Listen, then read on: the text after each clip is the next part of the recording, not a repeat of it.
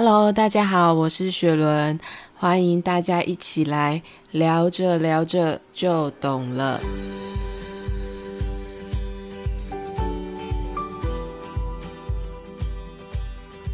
Hello，大家晚安。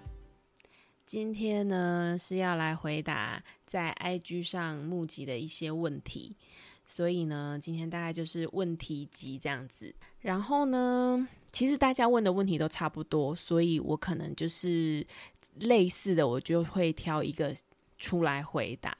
但其实问的人也没有很多啦，自己都觉得很想笑。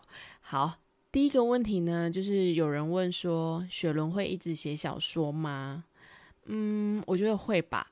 就算是没有人要看，我也会想要继续写故事。这个对我来讲，已经算是一种生活的日常。然后也算是一种记录，因为写故事的同时，我也常觉得自己在梳理一些自己的情绪或者是回忆。所以有些人就是会问嘛，诶，那故事的灵感怎么来？我觉得真的就是来自于自己，耶，不管大事小事，只要你对这件事有感觉，那就是你的情绪之一，是你的。念想之一是所有思考事情的来源和根本。我是不是这样讲让你们有点听不懂？但说真的，我自己也是不懂，因为我我本人就是那一种每天都在想要搞懂自己的人。因为我觉得自己每天都不太一样，每天都有新的失落，那当然也会有新的得到或者是成长。这种说法是不是很官方？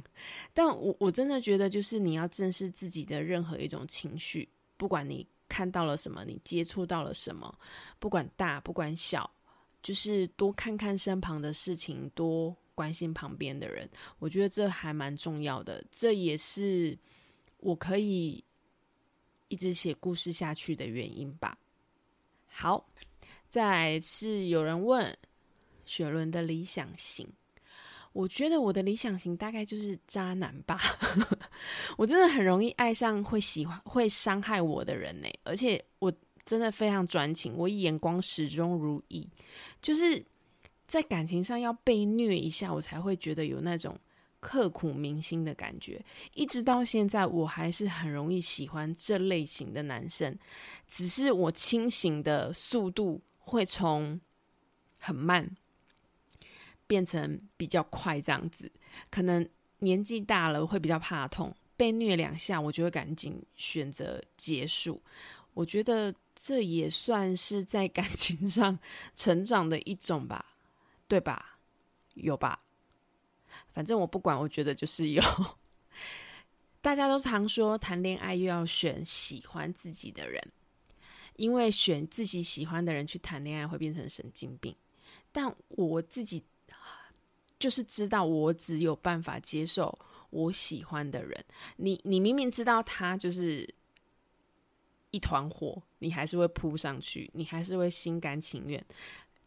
就是你我我我当然也会想要有克制自己的时候，我当然也有试着去做过，但后来你会发现，我就是那种要跌倒要狠狠摔一次跤才会知道痛的人，这就是我，这就是我的缺点。我就是知道自己会义无反顾，可是我还是会往前冲。通常待在原地，或者是你去接受疼你爱你的人，不就好了吗？但这对我来讲就是很困难的一件事。我觉得不知道哎，这这是不是我的某种执念？可能就是要在今年今今生做完的功课吧。我我就是没有办法控制我自己关于这方面。我我，嗯，我就是被虐体质吧。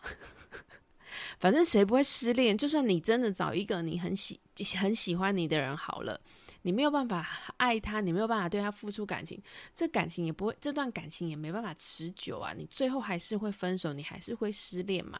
所以我觉得没关系，那就这样吧。既然如此，我还是选择跟我想要在一起的人。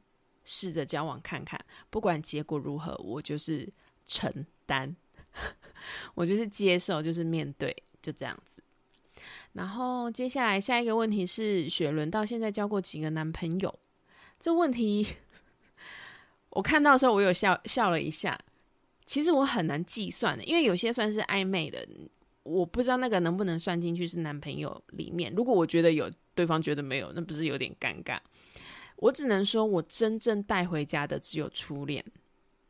从跟他分手之后，如果我交往的对象我没有觉得很稳定，或者是觉得会有变数，我基本上是绝对不会带他见我的朋友跟家人，因为我会想要避免他跟我的。朋友和家人产生感情，我觉得这样分手很麻烦，是不是？这是是不是有点渣？因为我其中一任一任男友，他就一直很想认识我的家人跟朋友，可是我不知道为什么，我就觉得我不放心，可能还没放心他。果不其然，我们后面就分手了。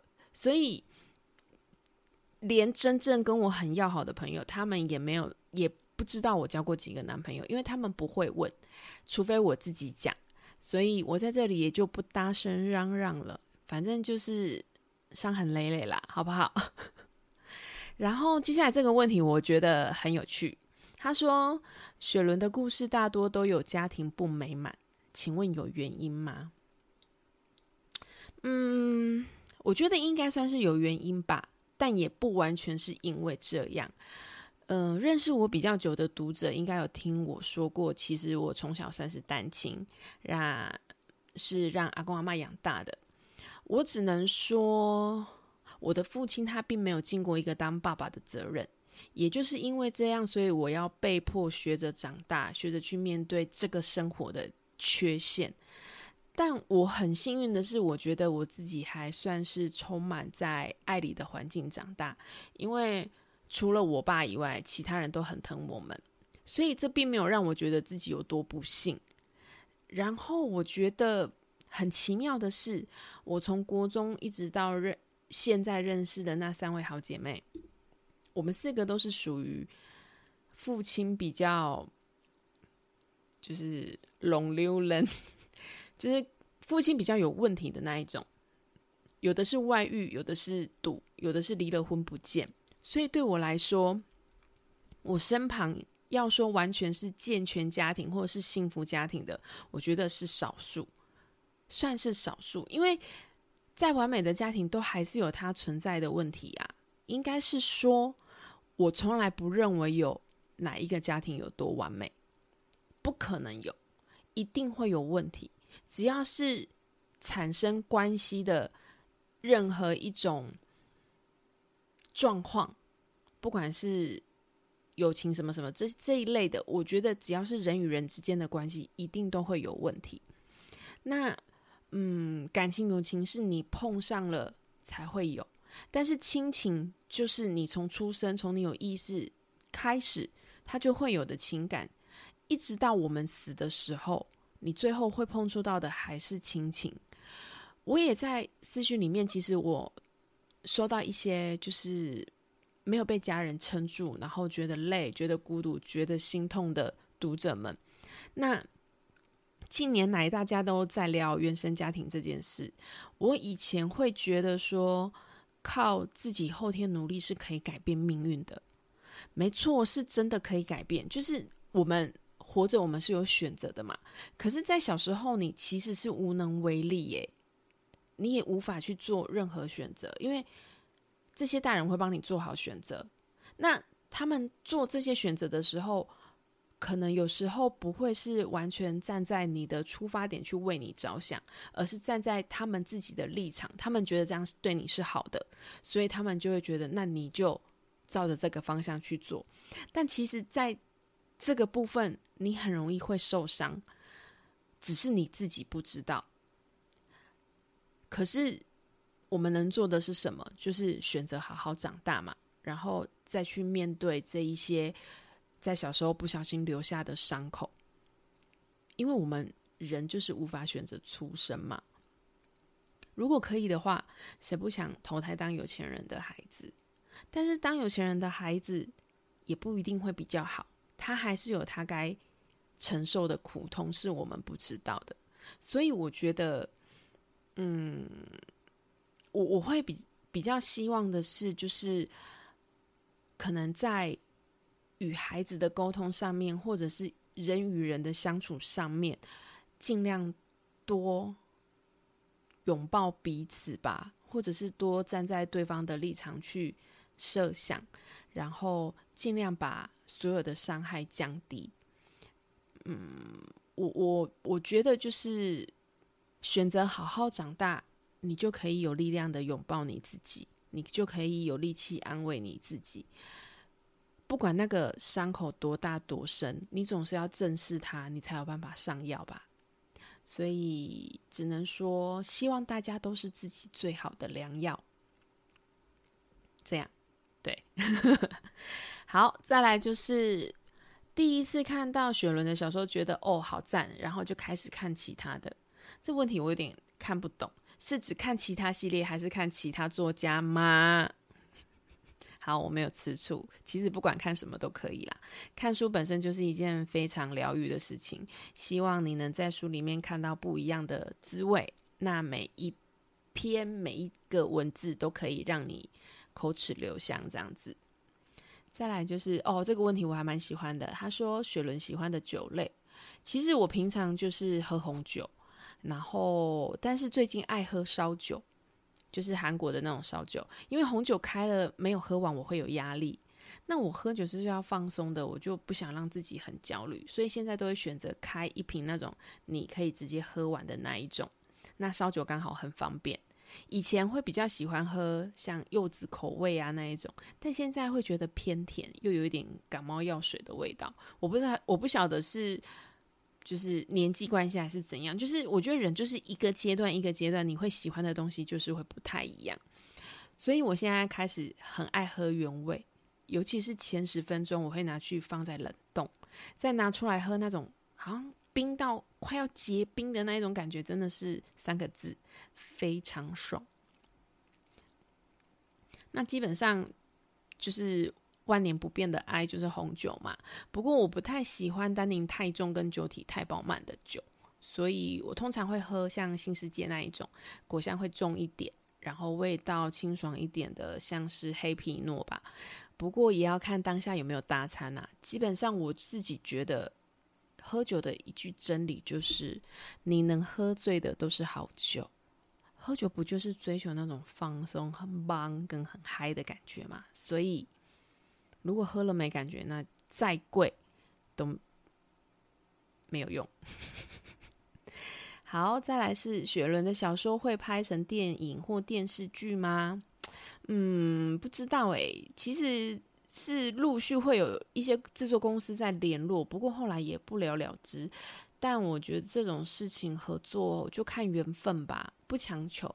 现在大家看到的剧口味那么多，我觉得有些东西它并不一定那么适合影像化，反而是在文字里面你自己去看，你自己去吸收，然后变成你自己的感觉。靠你的想象变成你自己的感觉，我觉得那也是不错的选择，所以我没有强求，对，就是顺其自然吧。然后再来就是问到我对于婚姻的看法，基本上呢，我觉得会不会回答完这一题，我的男性读者会瞬间少一半。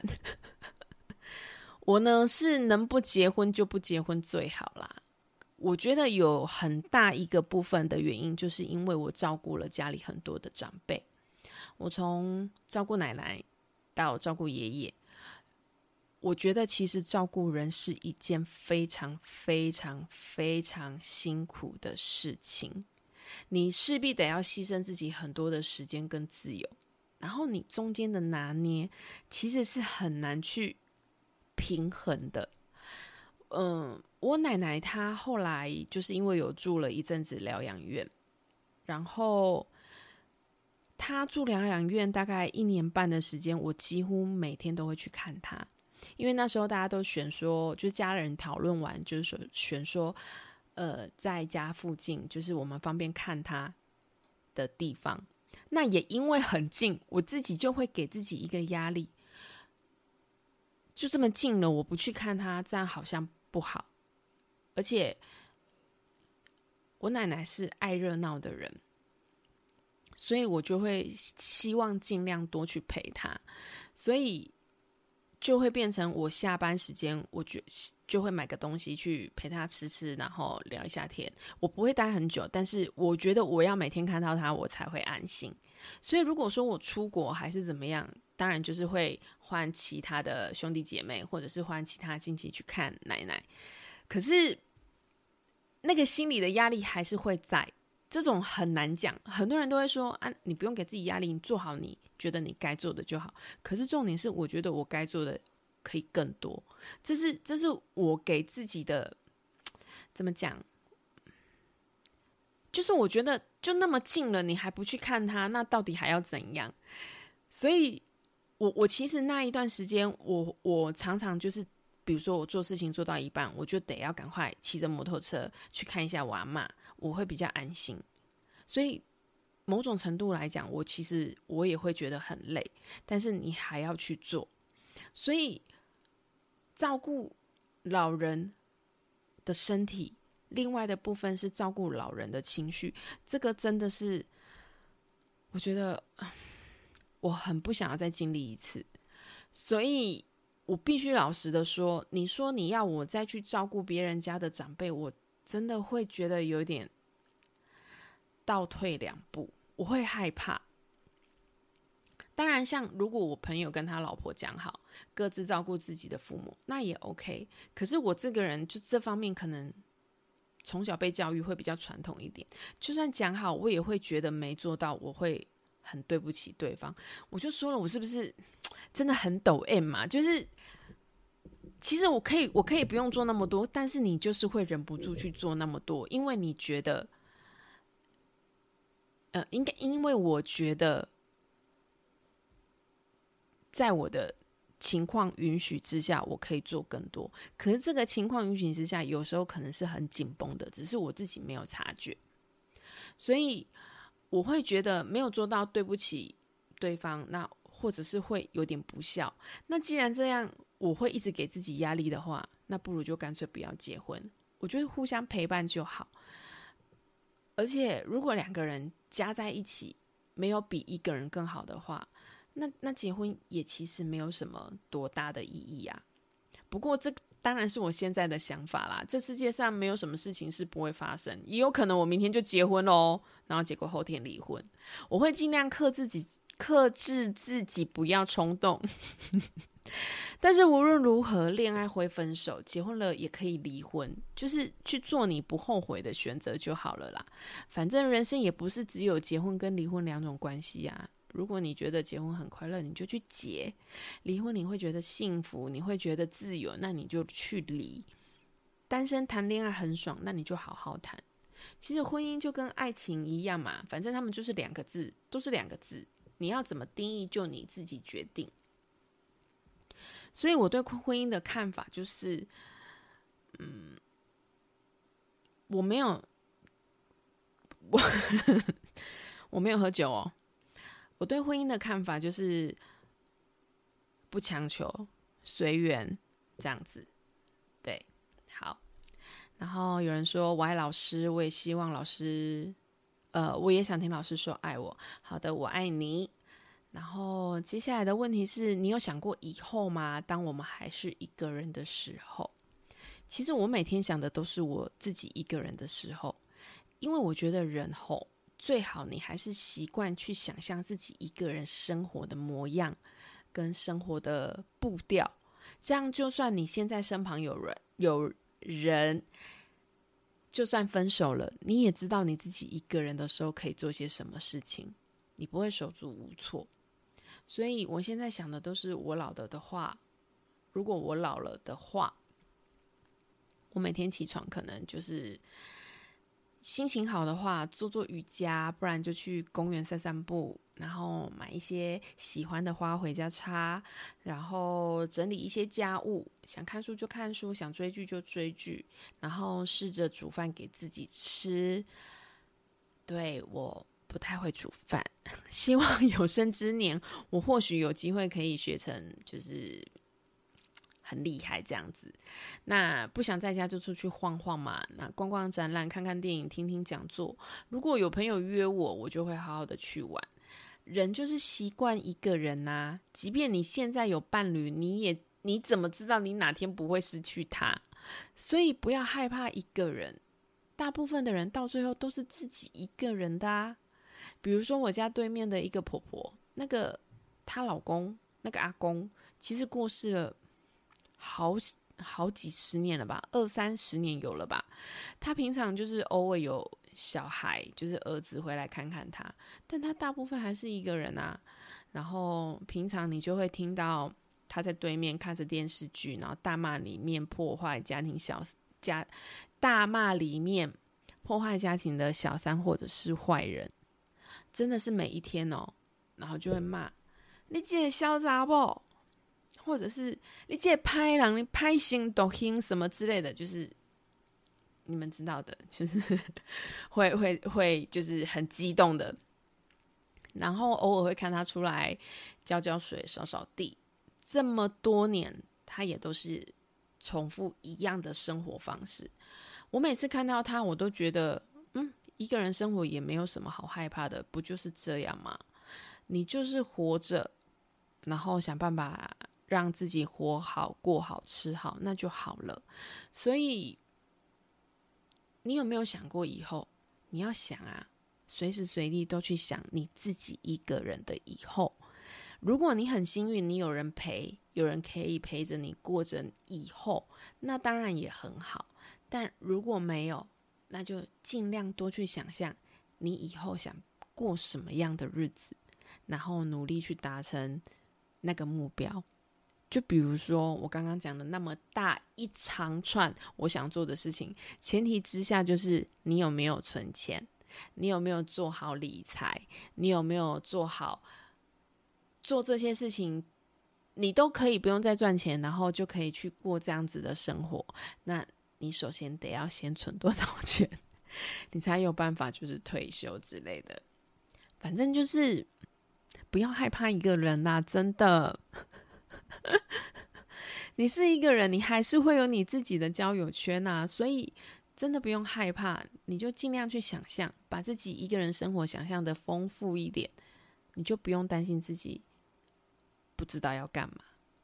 对，好，下一个问题是什么时候会有新书？基本上我是跟如玉讲好一年一本，所以明年中吧，我会努力。那在这里我先插话一下。因为很多人看了新书，大家就是宇宙都给你这一本新书之后，大家都非常的喜欢雪曼姐，所以呢，我不能爆雷，就这样。好，再来呢，另外一个问题是，我每天都很焦虑，想问雪伦如何调试自己的职场生活。我只能说。调试没有别的方式，就是深呼吸。好的，我每天都在深呼吸。我每天都会遇到很多荒唐的事情，但是我不想在这里抱怨同事，因为工作就是这样，你就是没办法只做自己的嘛。因为工作，你是一个 team，就是很多人在经营一个事业，但基本上我比较少感到焦焦虑。基本上我是比较少感到焦虑的那种人，反而是想发脾气的心情比较多。比如说有一件事情大家没做好，我就会尽可能保持心平气和、就事论事的跟他说明状况。但有时候真的会忍不住会口不择言，就是。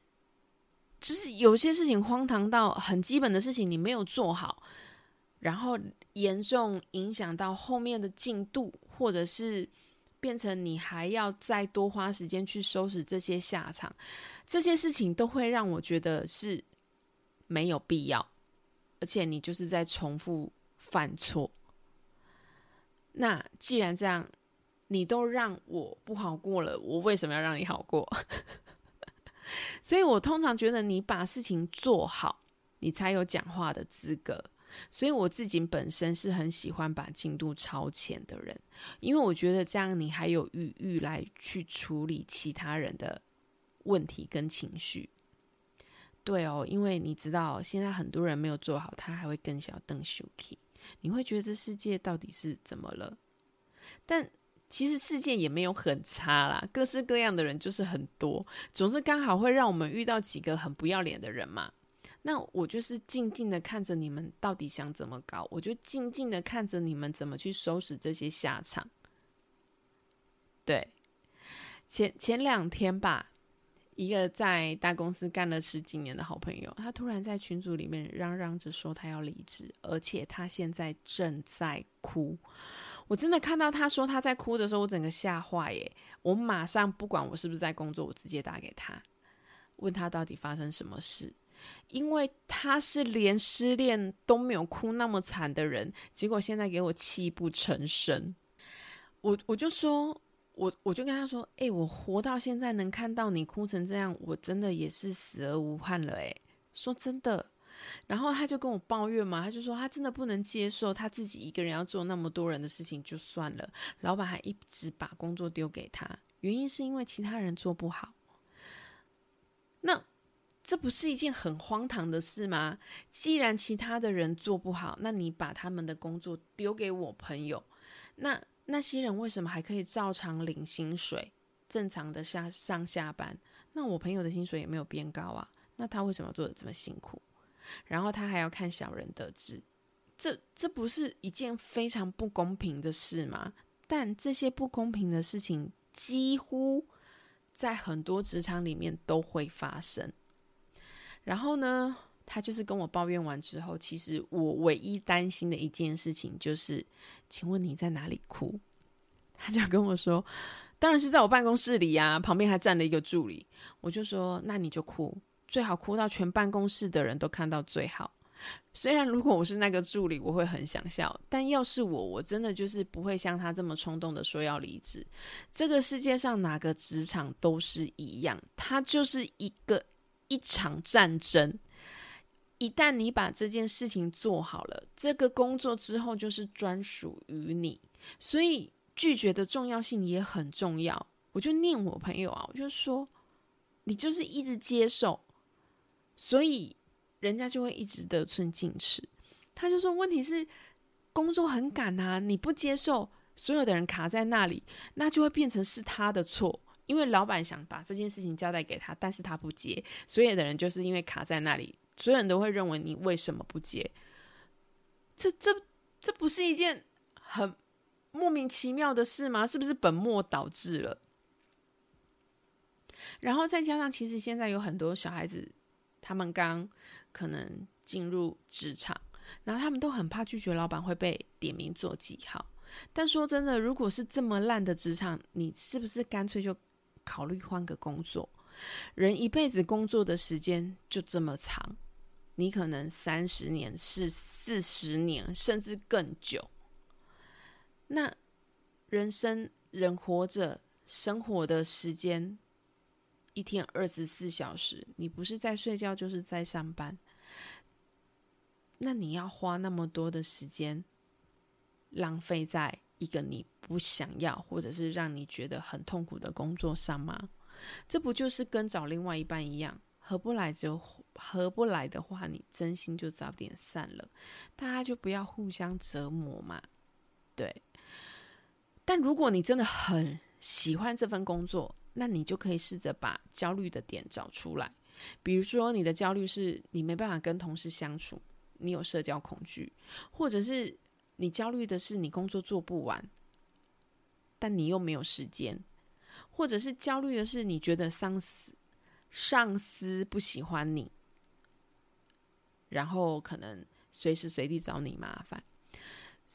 这些焦虑，你就是试着一一把它理清，然后你能解决的，你就想办法解决；不能解决的话，那你就是重新考虑要不要继续这份工作。生活里面，如果你焦虑的太久，你就会疲倦。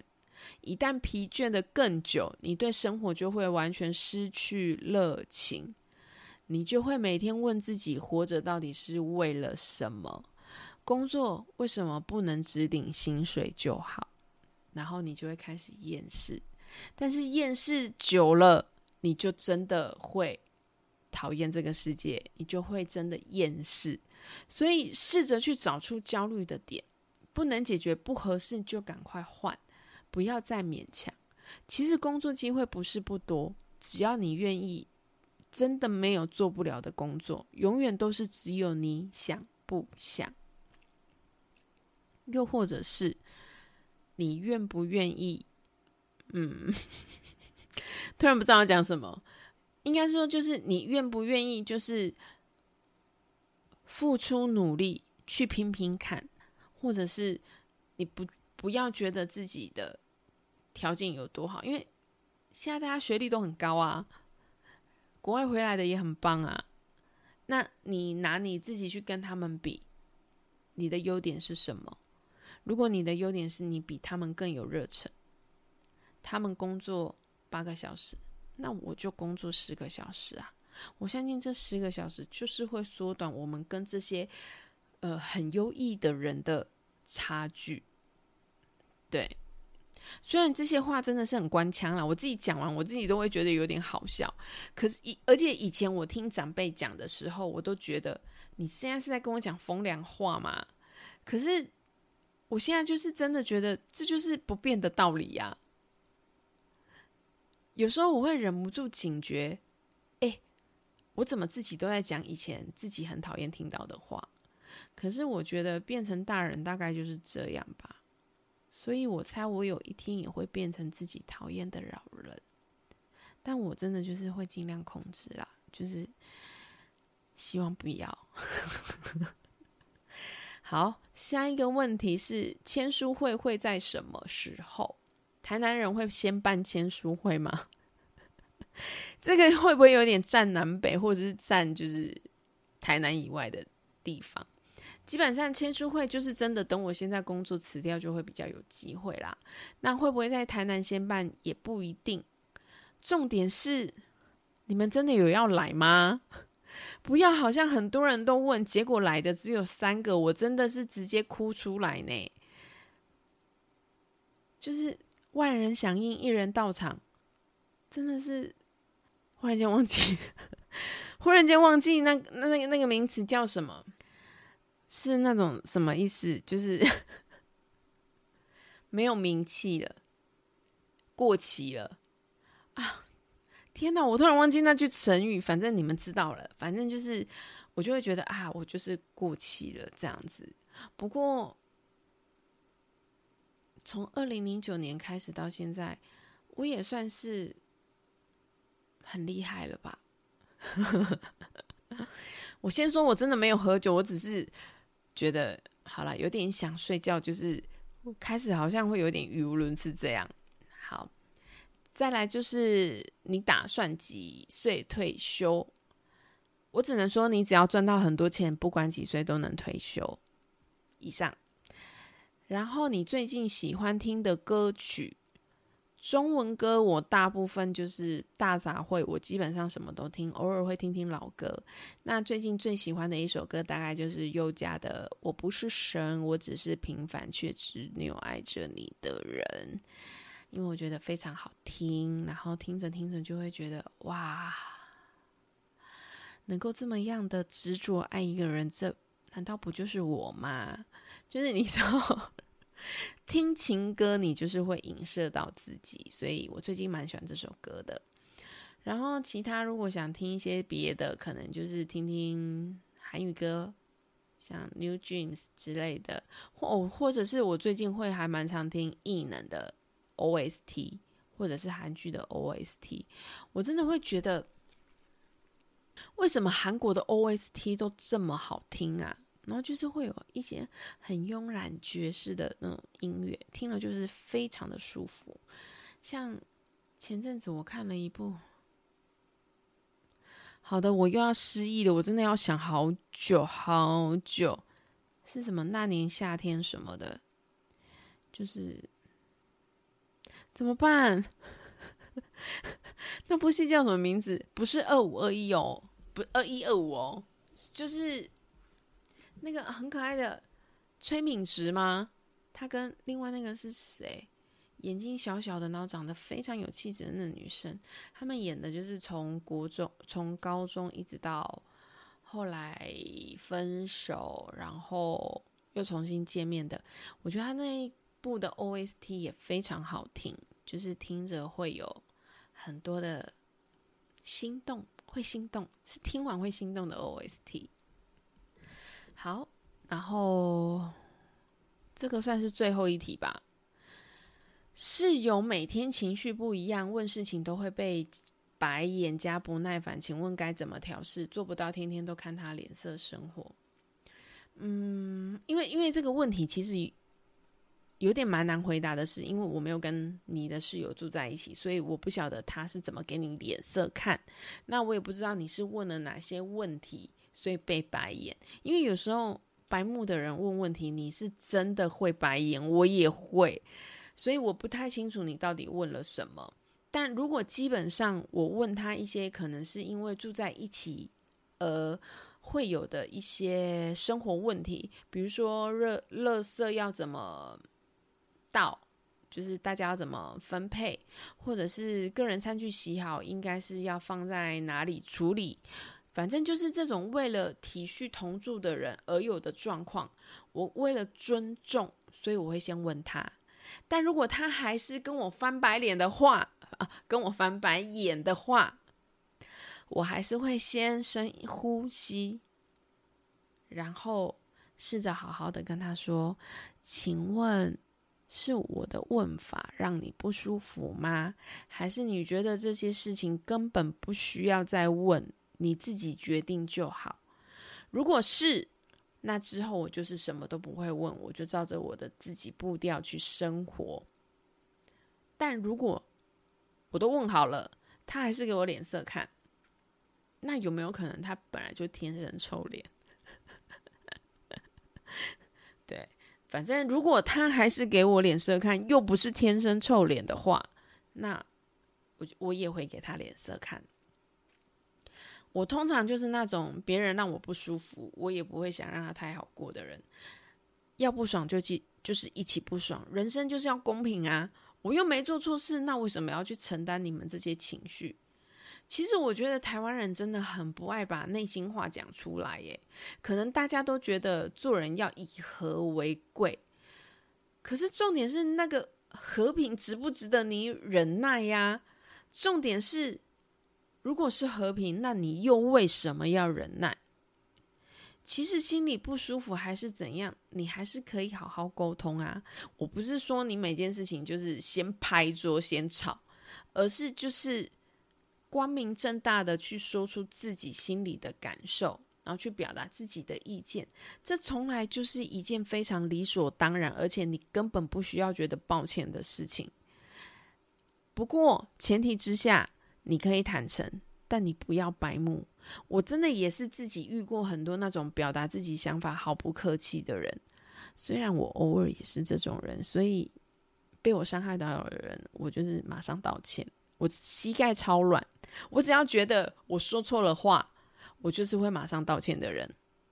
对，但是我真心觉得坦诚很可爱，可是白目很讨厌。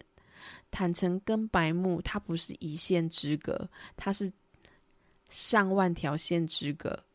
你只有尊重别人，你才有办法试着坦诚。可是你不尊重别人，你讲的所有的话就会很容易变得白目，会让人家听得刺耳。基本上，我也是那种遇过表达自己情绪很不客气的人，然后。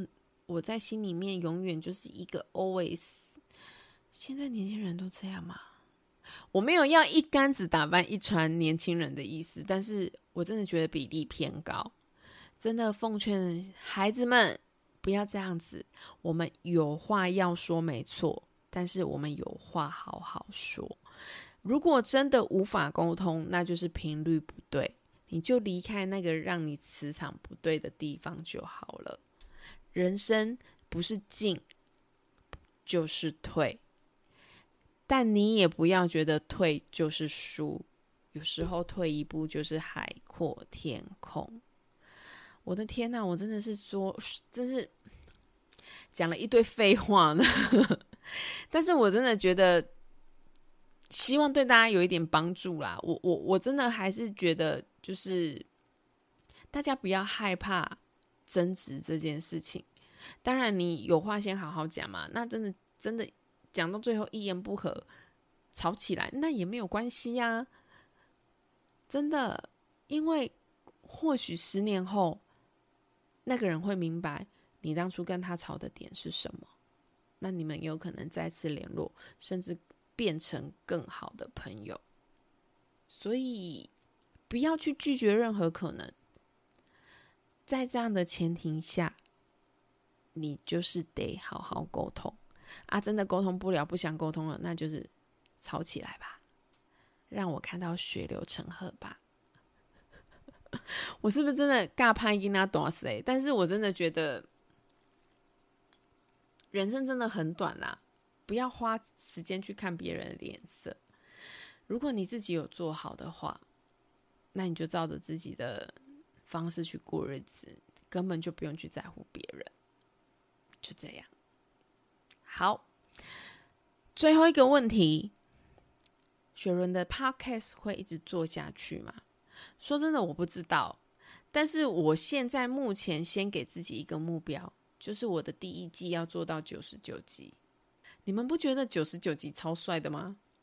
超级超级帅耶！我也想当一个帅气的人啊。如果真的可以做到九十九集，我觉得这就是我人生历程的一个里程碑。就算没有什么人在听，收听率很低，但没关系，我就是觉得很爽。所以如果完成了，我会很开心。我会觉得我自己很棒，所以再怎么样，我就是想做让自己开心的事嘛。虽然我不知道九十九的内容会有什么，但是反正我第一季就是要做到九十九啦。那有没有第二季就再说这样子？好，以上就是在这边先随意挑了几个问题回答大家。这样你看，你看我是不是又讲了一集？我是不是跟本计划同？然后呢？现在很快就要中秋节了，我先在这里祝大家中秋节快乐，月圆人团圆。但是我们尽量不要吃太圆，虽然就是克制不住。还好我对蛋黄酥没有特别的迷恋，我真的真心感谢我对自己没有爱太蛋黄酥这件事，很想拍拍手。那希望大家就是高热量的食物少吃一点，多注意健康，好吗？以上就是今天的 podcast，大家晚安。我要去睡觉喽，你们大家也早点睡，拜拜。